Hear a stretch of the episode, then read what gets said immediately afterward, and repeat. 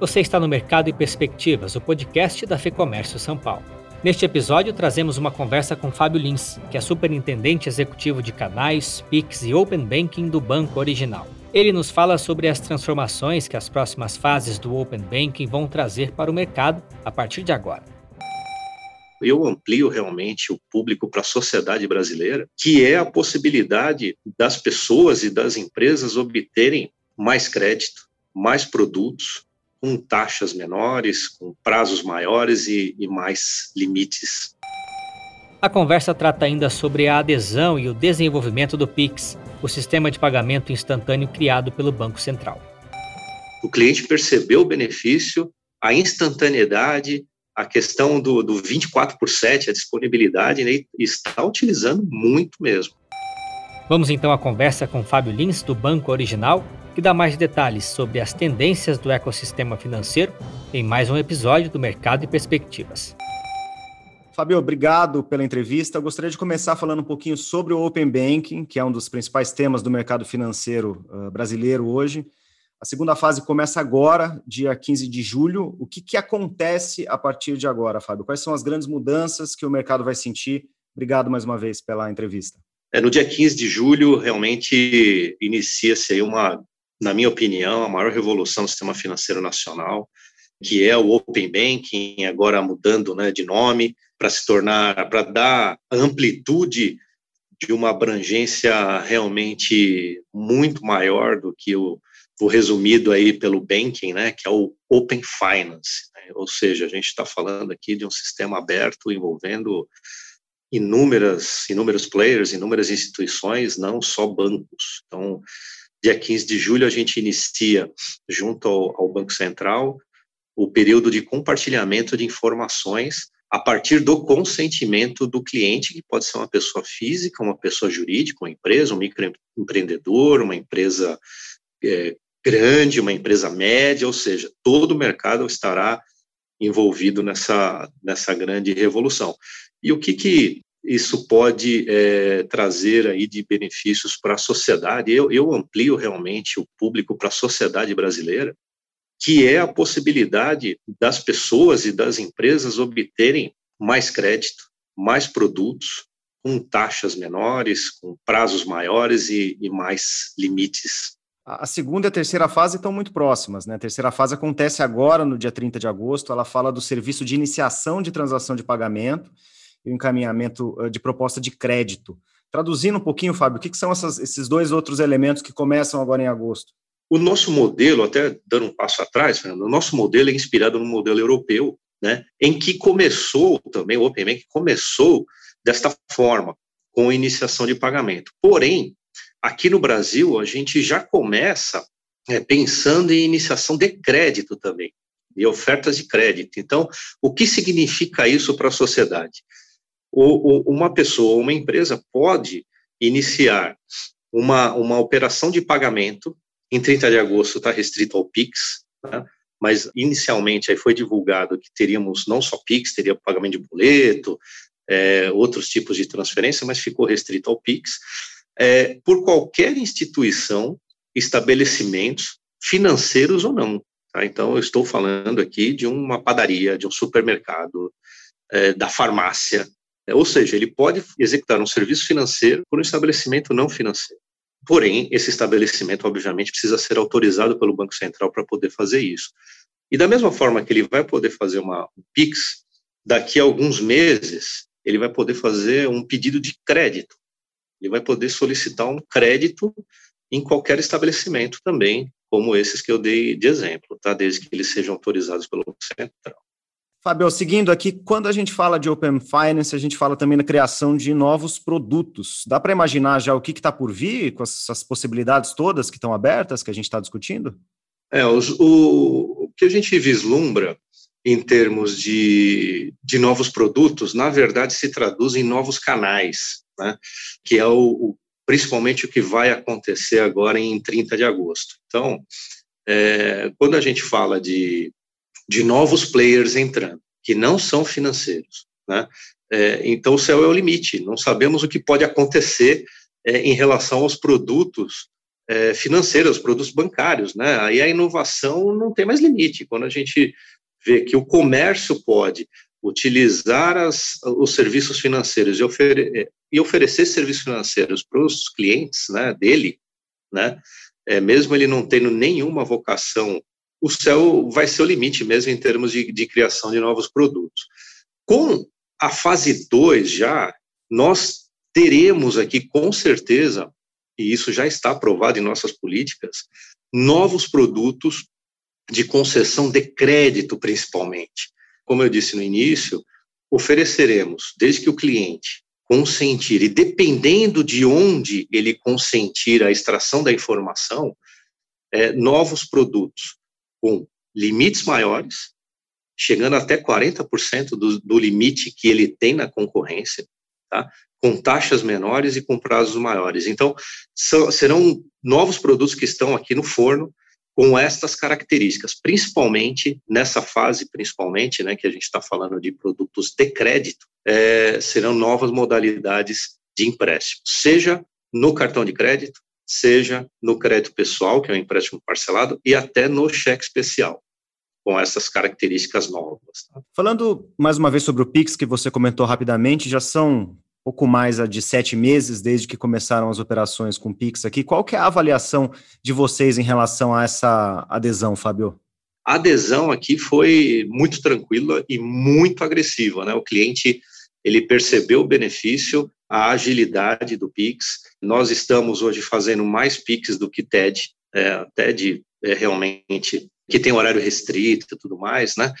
Não faz mais sentido do ponto de vista de utilização, e isso a gente está observando pelo cliente, né? Ah, nós vemos é, de forma até muito curiosa, né? Transferências ocorrendo de madrugada, é, transferências acontecendo no domingo, é, ou seja, o cliente percebeu o benefício, a instantaneidade, a questão do, do 24 por 7, a disponibilidade, né, está utilizando muito mesmo. Né? Arrisco a dizer que, esse, que o PIX, até pela agenda que tem aí nos próximos meses, ele deve abalar muito o, o mercado de boletos, né, com aí nós estamos falando aí do Pix agendado, deve abalar bastante o mercado até de cartão, seja cartão de débito e cartão de crédito, por conta aí do Pix garantido. E temos na pauta aí do Banco Central algumas, alguns produtos novos de Pix que também são muito interessantes, como o Pix Sac, que qualquer, onde qualquer estabelecimento também poderia viabilizar o saque de, de dinheiro mesmo, né, saque de, de moeda em espécie para o, o, o cliente via Pix né? Ou seja, de novo, é, estabelecimentos não financeiros é, fornecendo serviços financeiros para a população. Nessa linha, a Febraban ela pediu essa semana agora o adiamento justamente da implantação do Pix Saque e do Pix Troco. E aí eu faço duas perguntas em uma, Fábio. Existe uma complexidade é. em aumentar essa cartela de serviço junto, ao mesmo tempo com o que acontece a segunda fase do Open Banking? E como que você sente a adesão do varejo? Você acha que o varejo está um pouco mais reticente à adesão do Pix? Não o varejo online, obviamente, mas sobretudo o varejo físico. É, realmente, é, o, o varejo, eles, ainda há muita dúvida sobre a cobrança de tarifa do PIX. Né? Eu acredito que, que, que isso esteja inibindo uh, o varejo de uma forma geral, porém, é, nós vemos aqui no, no original que, até pelo fato de, de não estarmos cobrando tarifa e, e não vamos cobrar, aí, principalmente para o microempreendedor individual é, e para as pessoas físicas, né? E a gente vê que o, que o, que a utilização do Pix pra, para pagamento de compras, né, é, não estou falando do e-commerce, estou falando de compras físicas mesmo, né, é, está aumentando exponencialmente. A gente chegou aí a, a 100 milhões é, de reais tá, é, em poucos meses de operação desta modalidade. Eu acho que realmente quando o comércio perceber é, de fato os benefícios de agilidade, a instantaneidade deste meio de pagamento, né, e até a própria substituição de outros meios de pagamento, né, como cartão, de débito principalmente, ele vai aderir de forma mais rápida. É, no original, a gente tem visto isso acontecer é, sem nenhum solavanco. Assim, a gente está vendo que os nossos clientes estão utilizando muito, até as empresas que fazem parte do, algumas até fazem parte aqui da parte do comércio, né, do setor de comércio, já estão é, pedindo mais informações, pedindo nossa consultoria, pedindo nossa nossa orientação para que seja implantado o processo de QR Code, né, para que eles consigam fazer o recebimento. Com relação à sua primeira pergunta, Fernando, sobre o pedido de adiamento, né, do PIX-SAC, do, do, do PIX-Troco, né, uhum. também, é, é, realmente há uma, uma preocupação, principalmente dos bancos que não estão preparados é, com o conceito de APIs, né, com o conceito de microserviços, APIs, que é, o, é a base tecnológica do Open Banking e Open Finance. Né? No caso do original, nós estamos muito tranquilos com isso, a gente, todos os nossos produtos nascem é, nessa plataforma de microserviços, eles nascem expostos na camada de API. API é aquele programinha que faz a comunicação dos produtos de um do nosso banco com é, o mercado externo. E para nós, é, assim, a gente fica até um pouco frustrado porque nós estamos quase que totalmente prontos aqui, né? É, no caso aqui do dessa comunicação é, via a nossa vertical de Bank as a Service, quase não, estamos totalmente prontos, né? E esses adiamentos é, acabam aí atrapalhando um pouco a questão aí da, de entrega desses produtos e serviços para a população no geral, né? Mas nós entendemos a complexidade de quem tem legado, né, dos bancos que têm legado, que tem uma base tecnológica antiga, né, que não está orientada desta forma, e, e é realmente muito complexo de fazer esse, essa, essa virada de chave, né, não é algo que, que seja feita da noite para o dia, diferente do banco original que já nasceu dessa forma. Legal. Falando um pouquinho de tendência, Fábio, o que mais que está por vir? Além de tudo isso que a gente falou, o que mais que vocês têm sentido de tendência no mercado, de meio de pagamento? E aí falando cashback, pagamento via link, WhatsApp, QR Code, todo esse universo de possibilidades, que, que tem saído mais fortalecido? O que, que vocês vislumbram daqui para frente? Ah, é, realmente há uma, uma disposição do regulador, isso está nítido, né, de abrir o mercado financeiro para instituições não financeiras, de modo a, a ampliar a competição. Acho que isso é muito sadio. O cliente ele não é, é mais exclusivo de determinada instituição. Nós temos que aprender que o cliente é soberano na sua decisão de utilizar determinado produto ou serviço de uma instituição. Então, é, nós acreditamos aqui que a interoperabilidade é soberana mesmo, tá? o seu cliente ele gostar da conta do original porque ele gostou da experiência do nosso app, mas ele quer uh, o, o, empréstimo pessoal, crédito pessoal do concorrente, problema nenhum, zero de problema. Nós vamos é, acolher esse cliente, nós vamos é, entregar para ele a melhor solução e, inclusive, debitar a parcela daquele empréstimo do concorrente aqui no banco original e vice-versa, tá? Nós não temos nenhum tipo de, de bloqueio para isso, sabemos que hoje o mercado é compartilhado, o cliente ele tem cada vez mais contas em várias instituições, sejam elas bancos ou não, tá?